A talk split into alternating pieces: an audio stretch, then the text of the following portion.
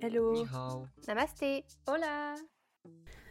Salut à tous, bienvenue dans ce tout nouvel épisode du podcast Gérer où tu iras, le podcast qui vous partage les histoires de voyageurs qui ont pour seul point commun avoir visité la même ville.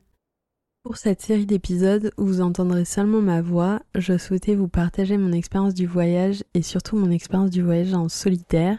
J'ai eu l'occasion de partir plusieurs fois euh, déjà en voyage en solo et je trouvais ça intéressant de justement vous parler de ça.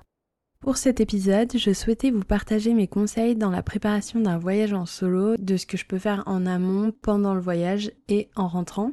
Ce que je vais vous dire juste après, c'est surtout des conseils que j'applique principalement quand je pars en solo. Ces conseils peuvent totalement fonctionner pour des voyages que vous pouvez faire avec d'autres personnes. À vous de voir comment vous pouvez les appliquer puisque c'est pas du tout les mêmes dynamiques. Et même à vous de voir comment vous pouvez les appliquer lorsque vous préparez un voyage en solo puisque ça peut être des conseils qui sont pas forcément adaptés à votre façon de voyager. Aujourd'hui, prenez votre billet, c'est moi qui vous emmène en voyage.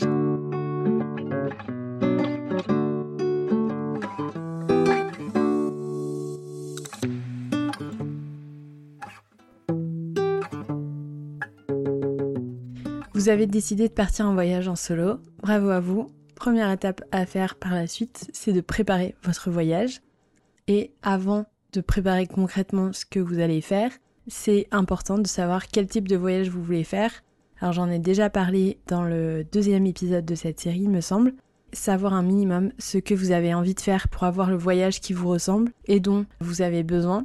Ça vous aidera à profiter davantage du voyage. Est-ce que ça va plutôt être un voyage où vous allez vous reposer sur un transat au bord d'une piscine, en montagne à faire des grandes randonnées ou au bout du monde à faire des activités sportives à vous de fixer un petit peu l'ambiance, c'est pas forcément obligé d'avoir une catégorie de voyage, vous pouvez faire un jour sur deux ou différents types de voyages bien entendu. Une fois que vous avez décidé globalement de l'ambiance de vacances que vous souhaitez, la deuxième étape pour moi, ça serait de se fixer un budget pour préparer au mieux votre voyage. C'est important de se fixer un budget qui soit au moins approximatif de ce que vous voulez dépenser. Même si vous ne prenez pas la classe business pour l'avion et que vous avez un budget qui est quand même assez important.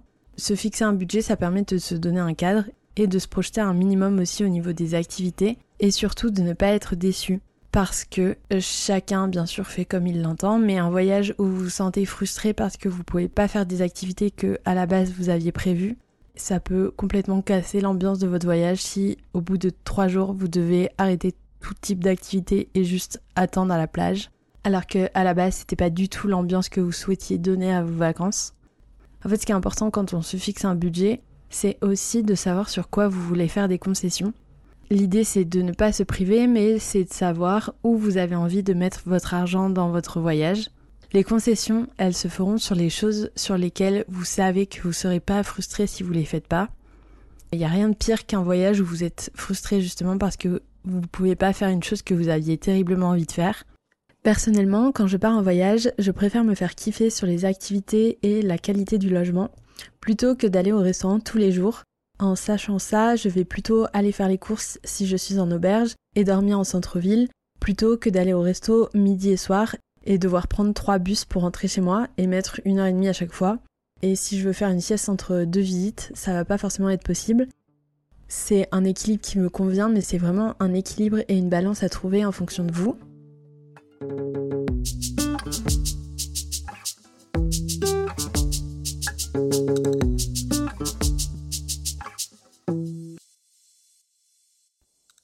Autre aspect si vous partez dans un endroit notamment seul et d'autant plus si c'est à l'étranger, c'est de connaître un minimum l'endroit que vous allez visiter, que ce soit juste au moins regarder comment est organisée un petit peu la ville sur une carte pour vous donner quelques repères par rapport soit à la façon dont les rues sont agencées ou par rapport aux monuments principaux de la ville et savoir aussi où se situe votre auberge ou hôtel et regarder comment vous y rendre depuis l'aéroport ou la gare vous pouvez juste regarder le strict minimum et partir à l'inconnu si vous avez envie.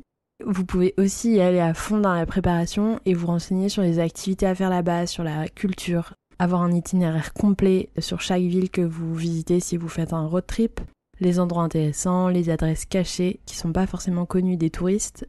En fonction également des activités que vous voulez faire, pensez aussi à réserver en avance quand ce sont des activités qui sont assez prisées Je pense à la visite du musée d'Anne Frank à Amsterdam ou au vol de ballon dirigeable à Gorem en Turquie.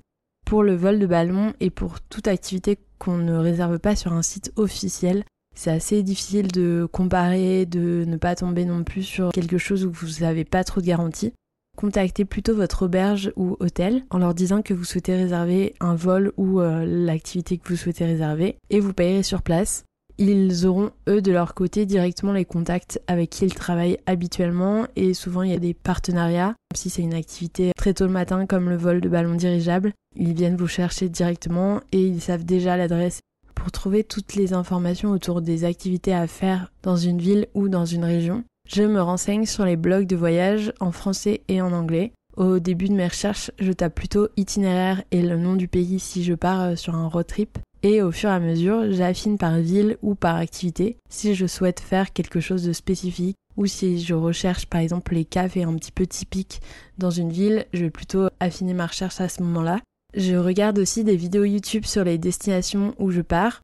Je sais que maintenant il existe beaucoup de guides papier aussi comme les Lonely Planet qui pourront vous aider dans la planification un petit peu des activités ou des itinéraires que vous souhaitez faire. C'est aussi intéressant d'avoir ces guides papier là parce qu'il y a beaucoup moins de photos alors que dans les recherches Google que vous pouvez faire c'est un petit peu à double tranchant parce que vous voyez beaucoup d'images, beaucoup d'informations alors que vous n'êtes même pas arrivé sur place et que vous n'avez pas encore découvert le lieu, ça peut enlever une part de surprise ou de découverte et pas gâcher le moment, mais euh, voilà, vous avez déjà vu des photos et les guides papier ont cet avantage de vraiment rester écrits et c'est à vous d'imaginer un petit peu le lieu si c'est pas forcément un lieu ultra connu comme euh, les chutes du Niagara par exemple, mais vous avez toujours cet effet un peu plus de surprise si vous êtes resté sur des guides papier ou vraiment des blogs qui ne montrent pas d'image.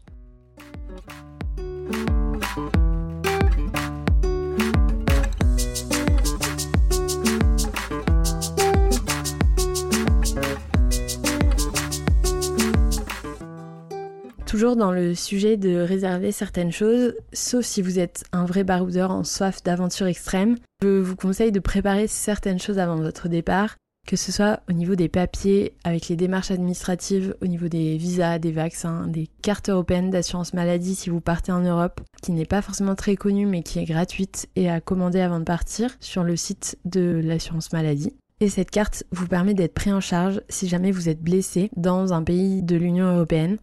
Au niveau des transports, s'il y a des choses qui seraient à prévoir, ça serait de réserver. Déjà, les transports, c'est une bonne première étape pour aller là où vous voulez aller. C'est aussi intéressant de regarder en fonction des destinations s'il n'y a pas différentes possibilités. Par exemple, pour Amsterdam, c'est plutôt intéressant de partir en train si vous êtes dans la région parisienne ou proche de la capitale, parce que vous allez arriver directement à la gare d'Amsterdam, qui est en plein centre-ville. Il y aura beaucoup moins d'attente, notamment à l'aéroport, puisque là vous arrivez directement dans la gare et vous avez vos bagages. Le train dure 3 heures, donc à peu près le même temps que l'avion en soi. C'est assez intéressant en fonction des destinations de justement regarder toutes les possibilités. Parfois en voiture, ça peut être aussi intéressant. Et si vous voulez voyager en Europe en road trip, pensez également au Pass Interrail qui est disponible pour tous les âges et qui vous permet en fait de voyager autant que vous voulez en train sur plusieurs jours entiers. Si vous voulez faire Paris-Berlin en train, vous pouvez le faire, je pense, en une journée. Vous avez à réserver tous les trains qui vous emmèneront à Berlin, mais vous payez juste le pass qui vous donne accès à, par exemple, 7 jours et qui vous permet de voyager autant de fois que vous voulez pendant 7 jours. Autre astuce pour les petits trajets entre les villes ou l'aéroport et les villes, je vous conseille de faire soit vos recherches sur internet si notamment vous changez de ville, soit d'utiliser l'application qui s'appelle Rome to Rio, qui est très pratique. C'est une sorte de Google Maps, mais qui vous permet d'être redirigé aussi sur le site des compagnies de bus ou de train du pays en question. Et donc pour ça c'est assez intéressant. Le dernier aspect qui sera réservé aussi avant de partir, un minimum, c'est le logement. Comme j'ai pu le mentionner dans les épisodes précédents, choisissez ce qui vous plaît le plus en fonction du voyage que vous avez envie de vivre ou en fonction de votre budget. Pour choisir mon logement, que ce soit hôtel ou auberge, de la même façon que pour les itinéraires, j'ai tendance à regarder les avis sur Google, sur Booking, sur Hostelworld aussi pour les auberges. Et pour la réservation, je vous conseille Booking, ce qui vous permet de réserver des auberges en ayant la possibilité d'annuler jusqu'au dernier moment si besoin c'est assez avantageux si notamment vous n'êtes pas trop sûr de votre itinéraire ou de votre destination mais que vous avez commencé à faire des recherches, Booking c'est une bonne option pour euh, réserver et avoir toutes ces réservations aussi au même endroit. Lorsqu'on part seul, on peut se demander évidemment si on va passer la semaine à ne pas ouvrir la bouche une seule fois ou si on va faire des rencontres vraiment qui vont changer notre vie. Avant même de faire des rencontres, je vous dirais déjà de ne pas stresser par rapport à ça, sauf si vous ne mettez aucune chance de votre côté, il y a très peu de probabilités pour que vous ne rencontrez vraiment personne. Et pour mettre toutes les chances de son côté, justement, l'auberge de jeunesse, c'est une valeur sûre. Au mieux, il y aura une personne comme vous qui parle français si vous parlez seulement français et avec qui vous pourrez sympathiser. Et au pire, les auberges organisent souvent des soirées spéciales ou des sorties activités où vous pouvez vous inscrire et rencontrer des gens de l'auberge. Et ne pensez pas non plus que seuls les gens qui sont en voyage solo iront vous parler. Il y a parfois des groupes d'amis qui souhaitent aussi faire des rencontres et qui sont ouverts à la discussion. Ça m'est déjà arrivé de rencontrer euh, deux filles qui voyageaient ensemble et au final euh, on s'est lié d'amitié avec une quatrième personne et on est resté trois jours ensemble alors qu'à la base elles voyageaient seulement toutes les deux donc tout est possible. L'astuce pour moi aussi c'est vraiment de choisir une auberge où il y a une cuisine et si vous arrivez à vous mettre dans la peau d'un enquêteur FBI et à deviner si la cuisine avec les photos est proche ou pas de l'entrée, plus elle est proche, plus c'est le jackpot. Si elle fait vraiment cuisine accueil, il y aura toujours quelqu'un qui sera à l'entrée et avec qui vous pourrez échanger. Au Portugal, à Lisbonne, j'étais dans l'auberge qui s'appelle Lost in Hostel où j'ai eu l'occasion de rencontrer plusieurs filles qui voyageaient seules ou à deux. Et en allant à Porto, j'ai recroisé dans la pizzeria où j'avais déjà mangé la veille une des filles que j'avais vues à Lisbonne. J'ai ensuite passé la soirée avec elle et les personnes de son auberge puisqu'on n'était pas dans la même auberge à Porto. Et le lendemain, on a fait une activité ensemble. Porto, c'est pas très grand, mais c'était vraiment le hasard total. On savait qu'on était toutes les deux à Porto et qu'on allait boire un verre, mais c'était pas prévu que je la recroise comme ça. Et au final, on a passé euh, plus d'une journée ensemble. C'était très chouette. Ne pas hésiter à aller voir les gens et ça se trouve, vous les recroiserez euh, plus tard.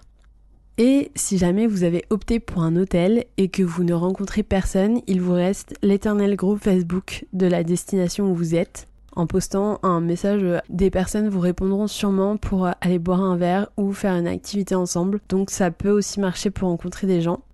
Une dernière option, ce sont les applications de rencontres. On n'y pense pas forcément comme ça en premier, mais c'est aussi un moyen de rencontrer des gens. Sur les applis, vous avez bien évidemment la partie où vous pouvez rencontrer des personnes pour des relations amoureuses. Sur certaines applis, je sais que Bumble le font, vous avez une catégorie relations amicales. Et ça peut être aussi un moyen comme un autre de rencontrer des gens. Si vous êtes dans une ville pendant quelques jours, de faire des rencontres par ce biais-là. Je viens d'y penser, mais vous pouvez aussi vous inscrire à des cours de sport ou à d'autres activités. Sur Airbnb, ils proposent plein d'activités différentes dans Airbnb Experience. Je m'étais inscrite à un cours de surf à Porto via Airbnb et c'était très chouette. J'avais pas gardé contact avec les gens avec qui euh, j'avais fait le cours, mais ça permettait de lier des liens pendant 2-3 euh, heures. Évidemment, il y a sûrement plein d'autres choses à faire pour rencontrer des gens, mais une fois que vous aurez testé toutes ces possibilités, je pense que normalement, vous devriez faire des rencontres. Et c'est aussi important de se dire que vous n'êtes pas obligé d'être 100% avec des gens tout le temps. Vous pouvez aussi faire une partie des activités que vous souhaitez en solitaire, être entouré quand même de personnes puisque vous n'êtes pas seul au monde, mais de ne pas forcément créer des relations ou des interactions sociales. Si vous n'avez pas forcément envie, c'est aussi votre droit.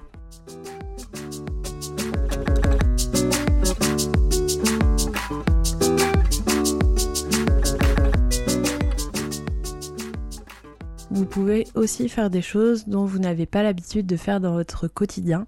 Alors voyager solo, c'est déjà pour beaucoup sortir de sa zone de confort, pour moi aussi mais c'est à vous d'aviser en fonction de ce que vous pouvez faire. Faire une activité sportive, une activité culturelle, une activité à sensation que vous n'avez pas l'habitude, même en groupe, ça peut être assez cool pour justement se créer des souvenirs. Vous pouvez vous dire que vous faites un cours de sport à Porto ou que vous partez en Thaïlande pour apprendre la boxe thaïlandaise. C'est plein de petites choses comme ça qui euh, peuvent justement vous créer davantage de souvenirs que juste des visites de lieux et qui vous marqueront d'autant plus si vous les faites avec euh, d'autres personnes que vous rencontrez. Et on y pense souvent quand on est en groupe, mais pas forcément quand on est en voyage solo. C'est important de garder une trace de vos souvenirs. Ça peut passer par prendre plein de photos, ne pas hésiter à demander à des gens de vous prendre en photo. Vous prenez des gens en photo et vous leur demandez qu'ils vous prennent également vous. Vous pouvez également filmer votre voyage et à la fin de votre voyage faire un montage, un petit film que vous publiez ou non sur YouTube.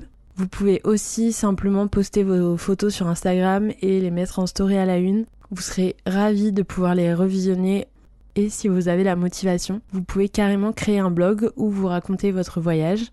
Une autre idée auquel je pense parce que je suis en train d'enregistrer ma voix, vous pouvez enregistrer via la fonction dictaphone les sons que vous entendez ou les personnes que vous rencontrez avec leur consentement évidemment pour ensuite faire un montage audio des bruits que vous avez entendus Parfois, c'est pas du tout les mêmes bruits, les mêmes sons qu'on entend euh, quand on est dans son quotidien. Si vous avez plutôt une mémoire auditive, vous pouvez ensuite faire un montage de ces enregistrements. Une autre idée qui est euh, plus commune pour se créer des souvenirs, c'est de prendre le temps d'écrire dans un carnet un petit peu chaque jour, de coller des photos, des tickets, des endroits que vous avez visités, faire des dessins de ce que vous voyez pour collecter sous un format plus matériel que des photos sur Instagram. Votre voyage L'objectif, c'est vraiment, lorsque vous allez relire votre carnet, de vous remémorer les souvenirs et les moments forts que vous avez passés. C'est plein d'idées comme ça qui peuvent vous aider une fois rentré à ne pas déprimer, à avoir un souvenir en fait concret de votre voyage, en plus des souvenirs que vous avez en mémoire. Quand on voyage comme ça, notamment seul, on a tendance à avoir beaucoup plus d'émotions parce que l'on est plus centré sur soi aussi et à vivre plus intensément son voyage quand on revient chez soi, ça peut être tout de suite très déprimant. On peut tomber dans une sorte de tristesse du retour. En plus de toutes ces idées pour vous rappeler ce voyage et vous avoir créé des souvenirs matériels, ce qui moi m'aide beaucoup, c'est vraiment de penser directement à un autre voyage. Alors ça peut être bizarre dit comme ça et on peut avoir l'impression qu'on veut tout de suite enchaîner. L'idée c'est pas d'enchaîner, ça veut pas dire que vous allez voyager dès le lendemain. Ça peut être un an ou deux ans plus tard mais ça peut vous donner une idée déjà de réfléchir à où vous voulez partir par la suite pour commencer directement un nouveau départ entre guillemets et ne pas tomber dans quelque chose où vous arrivez chez vous et vous ne savez plus quoi faire de votre vie, ce qui peut vraiment arriver lors d'un retour de voyage, vous remet dans un élan pour un nouveau voyage même s'il est dans plusieurs mois ou années. Ça peut vous donner un coup de boost et ne pas dépérir dans votre canapé en regardant uniquement les photos que vous avez.